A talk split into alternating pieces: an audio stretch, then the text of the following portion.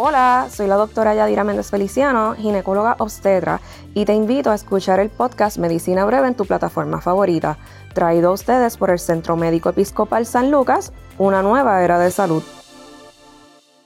Cuando se habla de contracepción, siempre está la paciente que necesita el control. El tener un aparato en su cuerpo le causa más ansiedad que tomarse una pastilla a diario. Hay pacientes que necesitan ver o palpar constantemente el método para sentirse segura de que se están protegiendo. Esto es Medicina Breve y hoy vamos a hablar de métodos anticonceptivos de corta duración. Ya en el podcast pasado discutimos lo que son los métodos anticonceptivos de larga duración. Entonces, ¿qué nos queda? Aparte los métodos anticonceptivos de larga duración están en gran categoría los de las hormonas combinadas, o sea, los que tienen progesterona y estrógeno también. Quizás este sea el grupo de contraceptivos que más contraindicaciones tiene, porque si padeces de alta presión y más aún si está descontrolada, este método no es para ti. Y si fumas y en particular tienes más de 35 años, también lo deberías evitar. Hay unas cuantas otras contraindicaciones, pero estas dos son las más comunes e importantes. Ahí es que caen las pastillas, el anillo y los parchos. Estos métodos, con uso perfecto, evitan los embarazos en alrededor del 90% de las veces, y eso es buenísimo.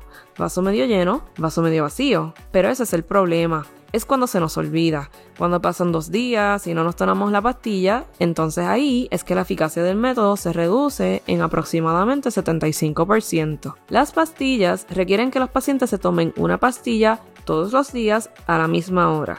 Algunas pacientes necesitan tener ese control de saber que se beben algo para sentirse seguras de que se están tomando un método. El parcho, por otra parte, se pega en la piel como una curita. Se pone un parcho por semana en un área diferente por tres semanas corridas y a la cuarta semana descansamos y ahí es cuando ves la regla. Quizás, si eres de las que se la plaza en la playa metida, la curita se pudiese levantar y ahí es que el método falla. Watch out. Entonces, hablemos del anillo. Es literal, como un anillo de goma, así como una goma de pelo. El anillo queda entre medio de lo que son las pastillas y el IUD, porque dura tres semanas, pero este tiene estrógeno y progesterona. Uno se lo pone como un tampón, se lo deja dentro de la vagina por tres semanas y a la cuarta semana te lo quitas y te baja la regla. La pregunta que hacen siempre las pacientes es que si pueden tener relaciones con el anillo o no. Y la verdad es que sí, ni molesta. Pero si te llegas a molestar a ti o a tu pareja, te puedes quitar el anillo por tres horas y luego lo lavas y vuelves y te lo pones. El otro grupo de métodos anticonceptivos de corta duración son los que solo tienen progesterona. Estos vienen en pastillas y las inyecciones. Las pastillas mayormente las usamos luego del embarazo para que no vaya a disminuir la producción de leche y pueda seguir lactando. Las inyecciones son esas que son cada tres meses. Este método también es excelente y también en uso perfecto, o sea,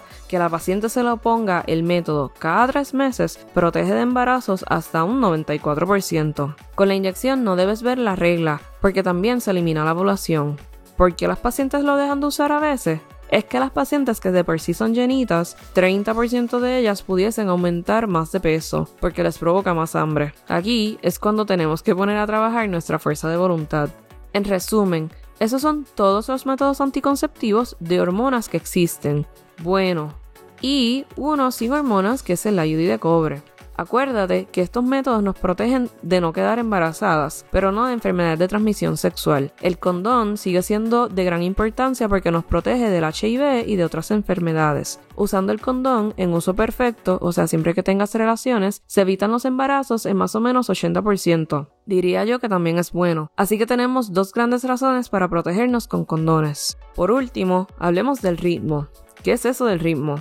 Bueno, si eres de las pacientes que su ciclo menstrual es cada 28 días, puedes utilizar el calendario como tu mejor amigo. Es importante entender que el primer día que sangras es el primer día de tu ciclo. Entonces, el día 14 es el día que ovulas. Si usas el ritmo, deberías evitar tener relaciones desde el día 13 hasta el día 17 más o menos. Pero importante. Este método es 75% efectivo en uso perfecto y si tus ciclos son perfectos. Espero que hayan aprendido de las diferentes opciones que te podemos ofrecer y que sepan que hay más cosas adicional a las pastillas. Siempre consulta con tu ginecóloga a ver cuál es el mejor método para ti. Recuerda sintonizar Medicina Breve todos los lunes a las 4 de la tarde. Bye.